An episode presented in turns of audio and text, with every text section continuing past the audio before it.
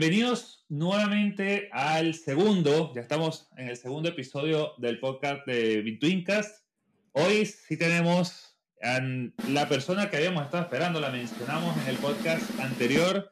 Dijimos, no nos podía fallar y sabíamos que no nos iba a fallar, así que Patricio, bienvenido, Patricio Quintero, eh, arquitecto con amplia, amplia este, experiencia en todo lo que es la parte de arquitectura de datos, datos y probablemente también lenguaje portugués que nos pueda después a lo mejor ahí regalar también algunas palabras. Así que nada, Patricio, bienvenido.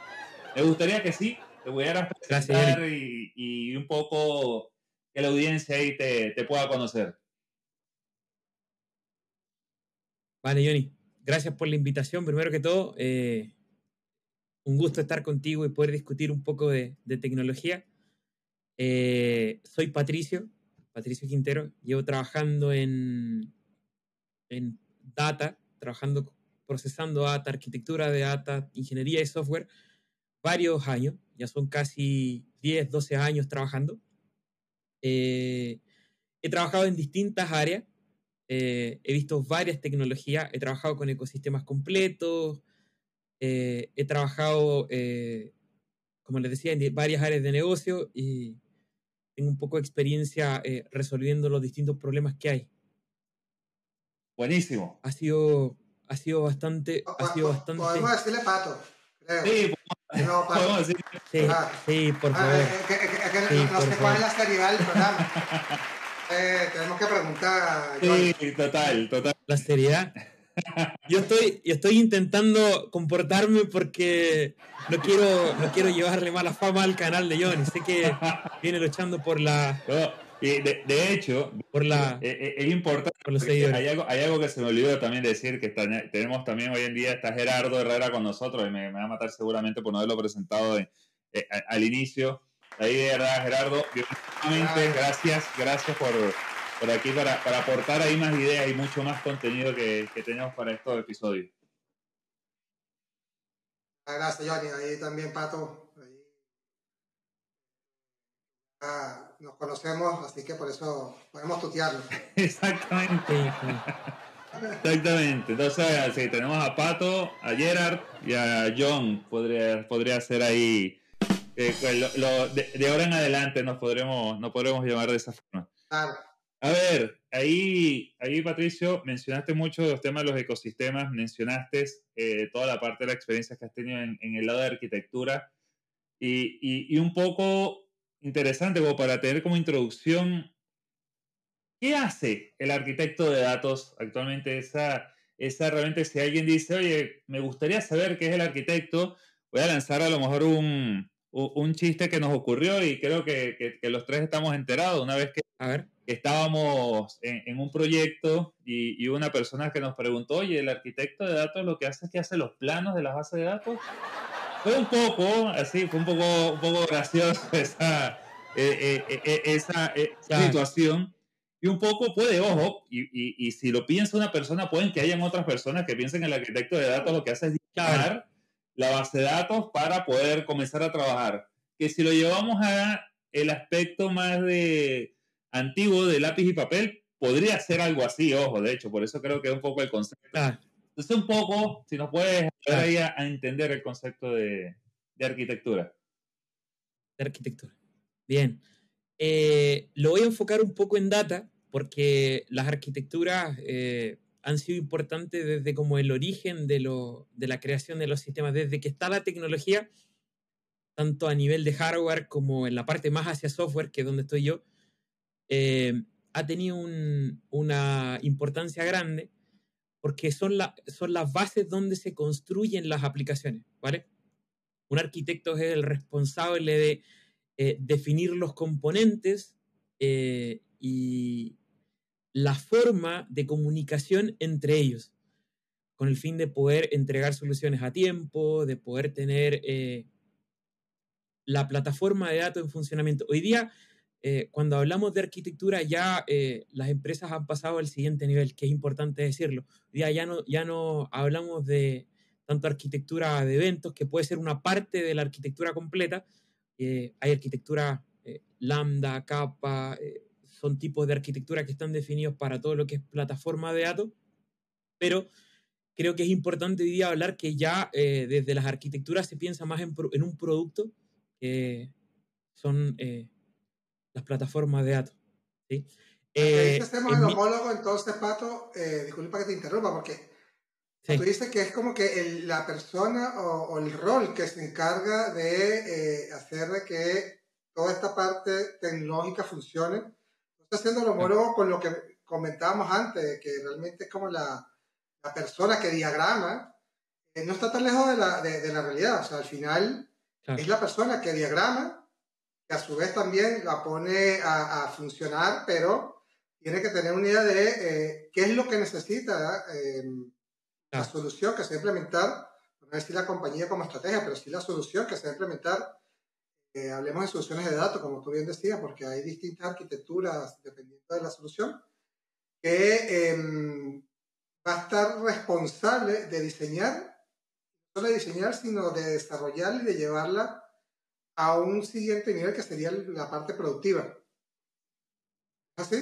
Exacto, es exacto, exactamente eso. Hoy día, hoy día pensando un poco eh, en, lo, en, los en los negocios que existen hoy día, hoy día yo estoy trabajando en finance, eh, los tipos de soluciones son distintos, porque los problemas dentro de las empresas son distintos. Eh, existe una, una, definición académica que es más genérica, que habla de arquitecturas de evento, que habla de arquitecturas en batch, que habla de arquitecturas que son más basadas para poder conseguir resultados, pero cuando uno lo enfoca en los productos, no todo necesita real time, ¿vale? Por eso les hacía esa, asociación también para que entendieran eh, que cada cosa, dependiendo del tipo de problema, hoy día también, por ejemplo, podemos pensar que dentro de la arquitectura hay que considerar cada día más los procesos de, la gente que trabaja de los data science con machine learning, procesos que ya también tienen mucho uso de data. Hace unos días estuve en una presentación de, Amazon donde una persona estaban hablando de, una plataforma que es SageMaker, que es una plataforma que está dentro de Amazon, y la persona le, preguntaba, que fue una muy buena pregunta, le decía que cómo eh, tú puedes eh, hacer data quality eh, de un modelo que está intentando decidir en real time. O sea, si uno lo piensa a nivel arquitectónico, uno lo podría pensar que puede ser simple, pero no es simple para, para lo que tiene que soportar y las características que tiene que tener la plataforma. O sea, ahí un poco más en detalle y en profundidad. No, totalmente, totalmente. Y, pensando un poco, un poco del, de, cómo lo dibujas, eso es, eso es, a ver, lo, estaba pensando antes del, podcast también, antes de que comenzara la grabación, un poco la arquitectura viene siendo el diseño, se diseña el edificio, se dice, ok, ¿cómo se va a comunicar el piso 1 con el piso 2, con el piso 3? Tú ahí decides también de qué tamaño va a ser el ascensor, si el final del edificio va a tener 20 personas, sabes que el ascensor lo tienes que hacer con una capacidad de 20 personas que se puedan ir comunicando a los distintos niveles de los datos, que es cada uno de los pisos del edificio. ¿Qué ocurre? Que obviamente si hay, si hay una mala planificación de la arquitectura y resulta que la empresa comienza a crecer y ahora no son 20, sino son 30, 40, 50, se comienza a hacer el encolado de las personas que tienen que subir en el ascensor eh, precisamente porque ese es el canal o el único canal que se dejó disponible para que se pudieran acceder a los datos. Es un poco así dibujando ahí, ahí la audiencia de que sí, la arquitectura tiene que ver en función también a poder dibujar todo eso y en poder tener todo lo que es la estructura donde van a vivir los datos en un conjunto este, o en un ambiente determinado. ¿vale? Y eso es un poco lo que tal vez ahí ayuda el, el, o se hace mucho la diferenciación cuando se habla a lo mejor de cloud con lo que viene siendo el on-premise, sobre todo porque el cloud te permite que esas consultas también puedan ser escalables y eso también es configurado por el arquitecto, o me equivoco ahí, Patricio. Todo lo que es la escalabilidad, el uso de recursos, eh, eso también va dentro de la configuración del cómo se planifique cómo va a ser el uso de la arquitectura, ¿no? Claro, hoy día, hoy día, pero hagamos una, hagamos una comparativa a cómo funcionaban las empresas antes para poder montar una, plataforma, no sé, para tu base de datos, tu, página web, tu, capa de aplicación de tus sistemas que tienes para operar, sea cualquier negocio. Si tú lo piensas en el tiempo, antes se tenía que preocupar de la, de la parte del networking, que, tenías que armar toda la parte de la red, que tenías que definir cuántos servidores tenías, que el software que tú estaba, estaba funcionando dentro de todo tu hardware, toda la parte física, tenía que tener la, capacidad para poder escalar al punto de que tus clientes, eh, no sé, no hace mucho tiempo veíamos, por ejemplo, que eh, la capacidad de los sitios web era, no sé, 100.000 personas y los sitios web empezaban a caer. ¿Por qué? Porque eran servidores dedicados en algún data center. Hoy día tenemos las ventajas del cloud, que primero nos agiliza hacer pruebas y también existe algo que es la elasticidad. Yo creo que es una de las cosas más eh, geniales que nos ha brindado el cloud, porque hoy día tenemos elasticidad tanto a nivel de red para hacer crecer la capacidad que necesitamos, como si tú quisieras escalar eh, horizontalmente para que tu aplicación tuviera mayor alcance cuando uno mira las arquitecturas, uno siempre tiene que pensar eh, que hoy día eh, existen capas de aplicaciones que son más delegados, que funcionan a nivel de, escalabilidad vertical, que siempre tú necesitas mucho hardware para funcionar, ¿cierto? Claro. Eh, hay, sistemas como SaaS, hay sistemas que, que, requieren hardware propietario, ¿verdad? Sabemos que Teradata, por ejemplo, tiene sus propios servidores, eh, que se monta sobre capas de software que, que tiene sus capacidades. Pero hoy día, por ejemplo, si quisiéramos montar eh, un clúster de procesamiento de datos, eh, hoy día tenemos las ventajas con DataProc en Google para procesar. tenemos en, en AWS Glue, tenemos MR, tenemos una SageMaker que hoy día cada, cada día los, los, ecosistemas están más adaptados para una plataforma de datos hay que pensar también que las plataformas de datos tienen que tener ciertas características, ¿verdad?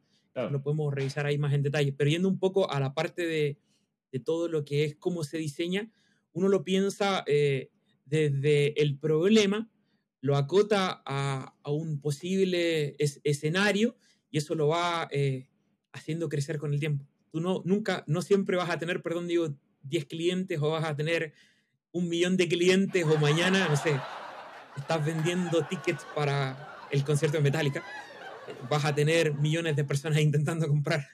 Claro. Y esta elasticidad, Pato, eh, a ver, porque una de las cosas que hemos topado, bueno, solo, a ver, yo, considero que los equipos de datos son equipos tecnológicos del lado de negocio, Muchas veces hacer conversar eh, ambas, ambas realidades es difícil porque cuando hablamos o tú hablas de que realmente eh, las ventajas de ir al cloud es elasticidad, eh, las ventajas de ir al cloud que puedes probar y si no funciona deshacer y volver atrás, la ventaja de ir al cloud es que escalas porque hoy tienes 10 personas subiendo para el ascensor, pero mañana vas a tener 50 y realmente tú puedes agrandar o achicar el ascensor, como decía este, Jonathan, em, a medida de que esto crece o disminuye. Es que la realidad, desde, los, desde el punto de vista de negocio, es que hay una percepción de que ir al cloud siempre es más económico que estar dentro de un ambiente on-premise. Y casualmente hoy eh, eh, estuve en, una audiencia donde estábamos discutiendo varios temas.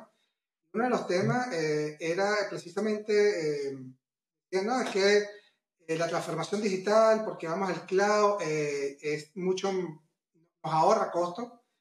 Y ahí yo le dije, no necesariamente ahorra costos, porque al final estás cambiando toda una plataforma on-premise por algo que realmente no necesariamente es menos costoso. Lo que te permite es escalar más rápido te permite tener un time to market mucho más veloz y que, los, y que el resto de los competidores este, no, no, te, no te sobrepasen, ¿verdad? O no te lleven la ventaja, eh, pero no necesariamente es menos costoso. Entonces, eso al final del día, ¿cómo, cómo compaginamos eh, lo que el negocio eh, crece verticalmente con ir a una arquitectura cloud? Eh, es, un súper buen escenario el que planteas. muy difícil la pregunta, cortamos, No, no, no. No, no, mentira. Aquí no vamos a cortar nada, nada vamos a apuntar aquí, Pato. Vamos. Sí, está bien. Mira, eh, yo creo que hoy día, a ver, desde mi apreciación, yo, yo mi experiencia, eh, a ver, yo no tengo tanta experiencia, tengo solo 12 años y en esos 12 años he explorado ciertas capas de soluciones ¿cierto? Eh, más eh, igual. Sí. Eh, está bien, está bien. Me, cuido. Mira, eh, te lo voy a contar, te lo voy a tratar de explicar en el tiempo para, para, con ejemplos que yo he vivido y cómo yo lo he evidenciado en el tiempo, ¿vale? ¿Mm?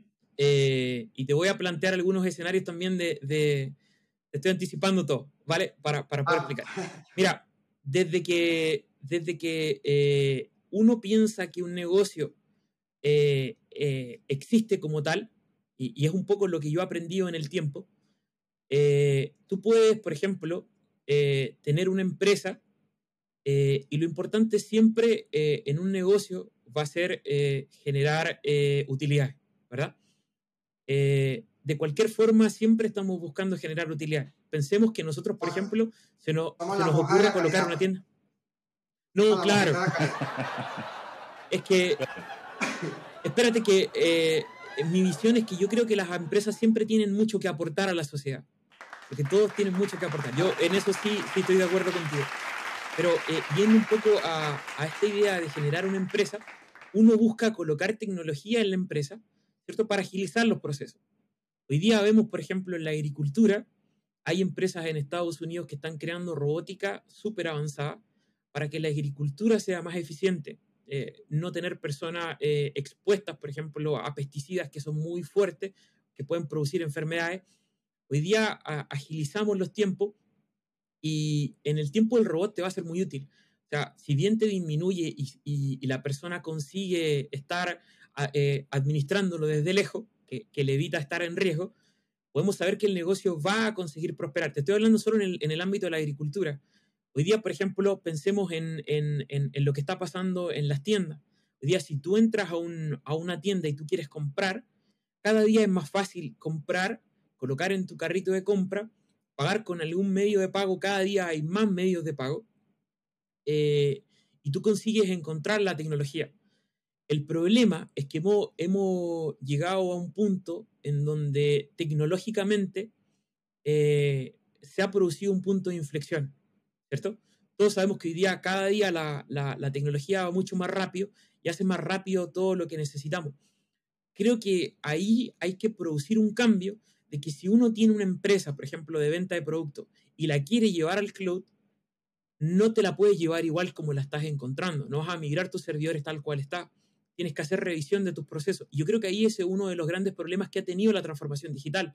Quizás algunas, algunas personas no lo han entendido bien, eh, pero si tú tomas tus procesos o tú tomas tus, servidores enterprise, por ejemplo, o todas tus, capas de aplicaciones enterprise y las migras a AWS, o las restricciones que tenga, te va a salir igual de caro si es que requiere mucho hardware. O sea, hoy día hay ventajas grandes que tiene la tecnología, como por ejemplo lo que te decía hace un ratito, si colocamos una capa de aplicación sobre un, una, que, puede escalar solamente verticalmente y tú quieres que, que tienes la ventaja en el cloud de escalar horizontalmente, eh, te va a costar mucho más. O sea, no, no te estás llevando un beneficio, te estás llevando un problema en tus manos que te va a costar en el tiempo y te va a costar buscarle soluciones. O sea, yo creo que ahí un poco el, eh, la respuesta para ti. Yo creo que eh, en, la transformación digital hay que pensar que no todo se puede mirar directamente, hay que tener la conciencia y entender un poco el cloud. Tanto Google como Amazon como Azure tienen súper buenos cursos. No quiero hacer publicidad a nadie. Eh, tienen súper buenos cursos. Ok, ya sabemos dónde está tu corazón. tienen súper buenos cursos, eh, tienen súper buenos cursos en, para iniciar y para entender un poco más de cómo desde el lado de negocio tú puedes mirar tus procesos, ¿cierto? Tecnológicamente, y te ayudan un poco a, mirar cómo migrar tus soluciones y cómo darle la vuelta para, para conseguir migrar. O sea, no es directo. Y eso es importante que los líderes y, y los managers que están dirigiendo las empresas lo entiendan, porque al final contratas, quieres hacer un proyecto de transformación digital, te quieres llevar tus máquinas a la nube, contratas los mejores ingenieros, pero te vas a dar cuenta que eh, no es tan directo como lo estás queriendo hacer. Eso es importante entenderlo. La, la, la arquitectura es clave para cualquier proceso, para cualquier proceso de eh, automatización y de transformación digital. Es decir, eh, los avances, a ver, si te entiendo lo que me estás diciendo, mm. la arquitectura es como la base para los avances tecnológicos que hemos visto en los últimos 10, 20 años. Sí, así es. Yo, yo les contaba un poco de mi experiencia, porque yo comencé muy joven en la, en la universidad con un amigo medio loco que tengo. Eh, nos dimos cuenta que con los teléfonos podíamos detectar la posición GPS. Eh, y él, él es un muy buen ingeniero de software. Él cuando vea este video seguro se va a reír porque no voy a decir nombre para no perjudicarlo, pero sí se va a reír.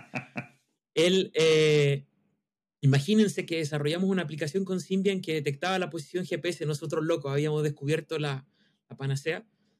Y nosotros empezamos a diseñar la arquitectura de, de un sistema de monitoreo de flota sobre bases de datos MySQL y sobre clústeres en Postgres teníamos una capa de aplicación que queríamos hacer analítica, pero no daba el performance con los servidores que teníamos. O sea, tuvimos que empezar a explorar y quebrarnos la cabeza y entender qué es lo que realmente teníamos que hacer. Mm. Vivimos la transformación de, de Symbian en Android, de Symbian a Android.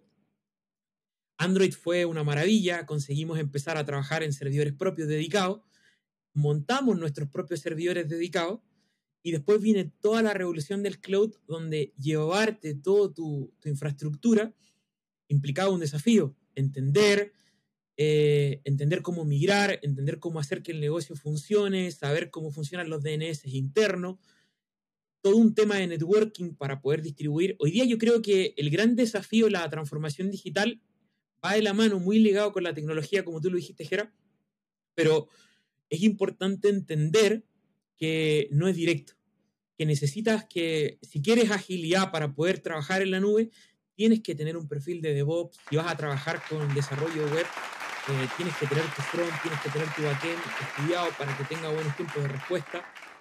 Eh, si vas a trabajar con plataformas de datos, que es otro mundo, la arquitectura también es distinta. Estamos hablando de, escenarios totalmente distintos que, que los que estoy contando al principio, de, todo lo que es una plataforma web. Sí, no, mm. total, y, justo ahí lo que, lo que estás comentando me parece, me parece clave, ¿no? Porque creo que también me, me ha ocurrido, y, y, nos ha ocurrido, creo yo también en algunos, en algunos escenarios y, en, también en, en, proyectos anteriores, el hacer, o el hacer comunicar la necesidad de la arquitectura a negocio, yo creo que es una de las partes más difíciles a lo mejor al momento de proponer o de iniciar un proyecto de migración de datos o de pasar a ese siguiente nivel en lo que viene siendo la utilización de, la información.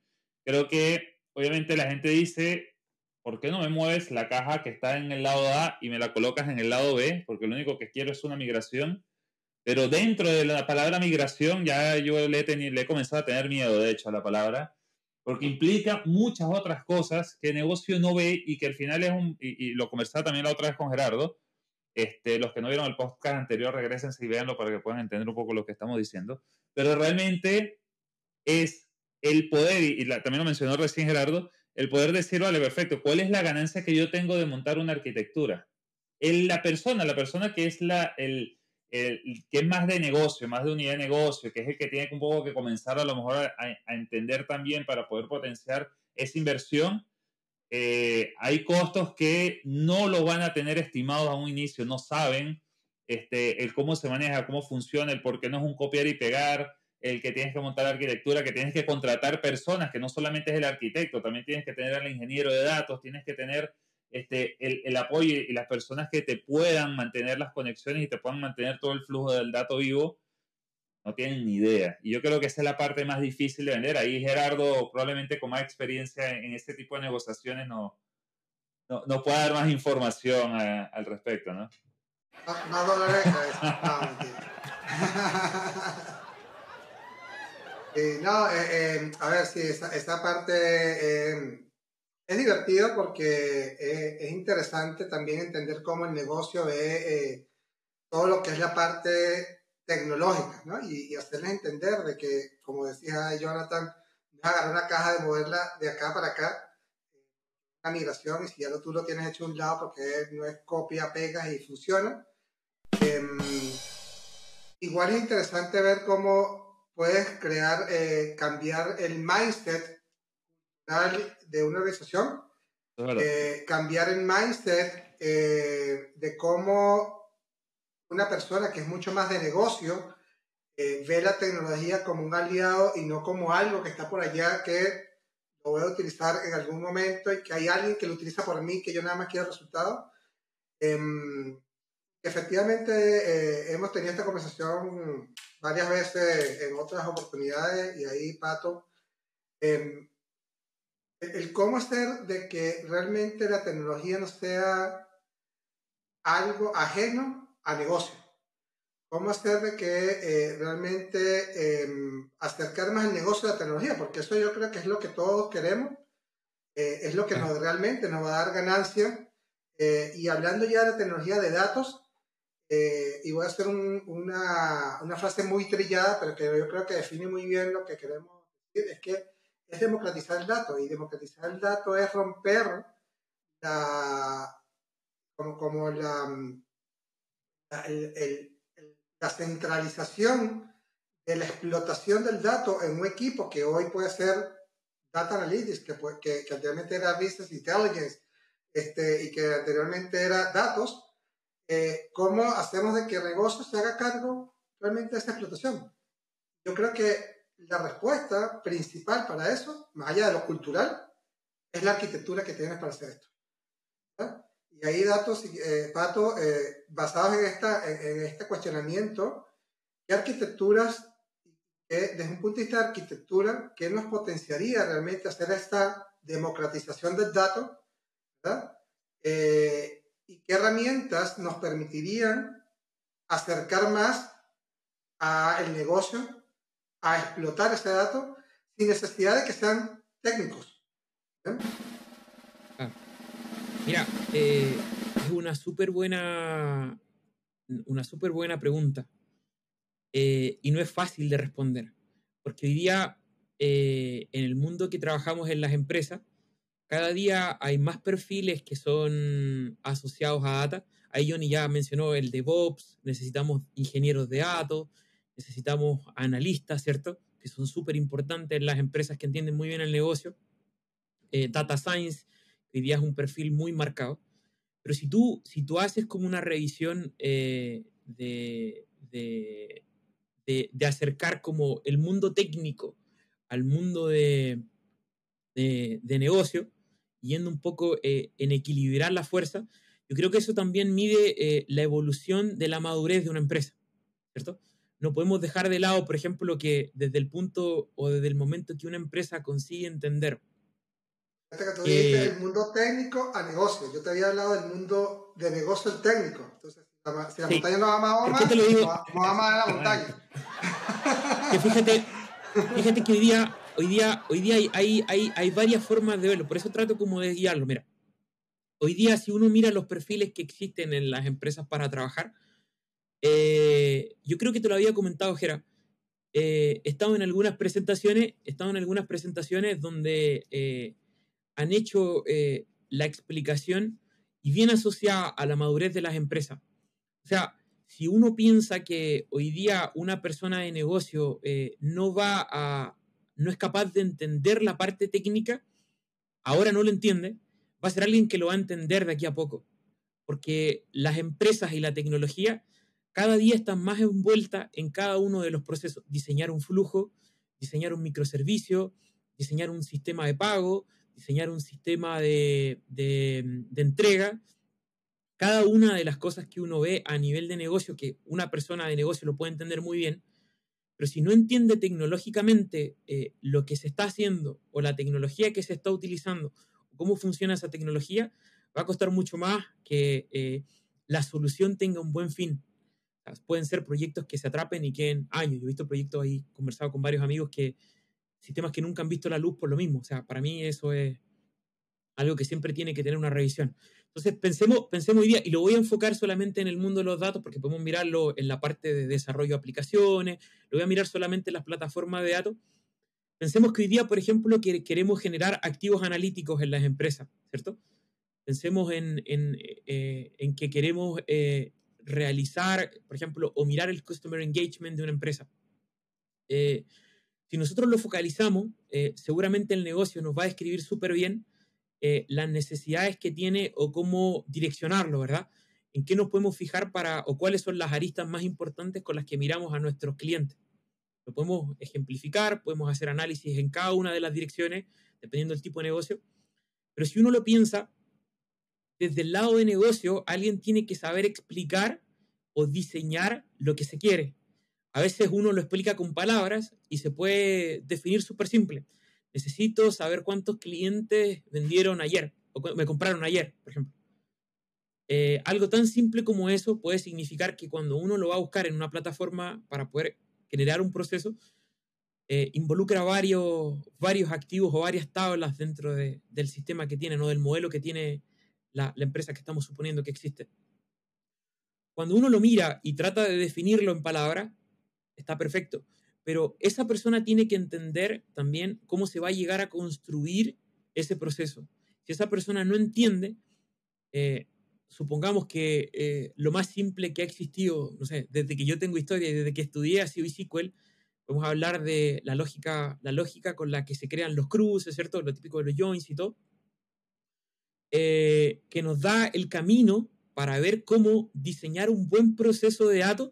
Entonces, ¿qué es lo que yo trato de decir? Si bien existe una, necesidad de negocio y lo que nos enseñó toda la parte académica es que existe un requerimiento, existe un diseño de ese requerimiento, de cómo se desarrolla, cada día trabajamos con metodologías más ágiles para poder ser más rápidos al momento de, de resolver todos los, los, insumos.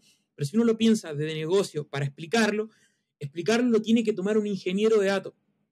Ese ingeniero de datos no puede ser agnóstico a que existe un proceso de, de continuous integration y deployment para que ese proceso llegue a ver la luz, si estamos hablando de plataformas eh, cloud, por ejemplo, puede ser Terraform, puede ser CDK en AWS, para que ese proceso vea la luz más rápido.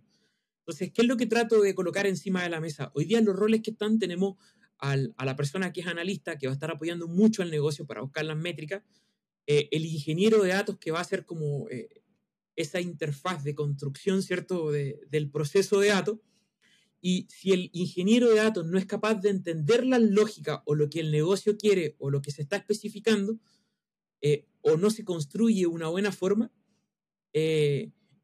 yo creo que el grupo completo tiene que ser capaz de entender cómo se desarrolla el proceso. O sea, yo he visto, y, por la experiencia que tengo, que trabajar en varias compañías, creo que mientras más las, más las personas que están envueltas en el equipo entienden de cómo es el proceso de despliegue, de cómo se construyen los procesos de buena manera, que, que tus filtros están correctos, que tus joins son adecuados, que los tiempos de respuesta muy conscientes son muy buenos, que la tecnología que estás usando al desarrollar también se está usando de manera apropiada, no vamos a, usar una bazooka para matar moscas, como siempre se ocupa el dicho.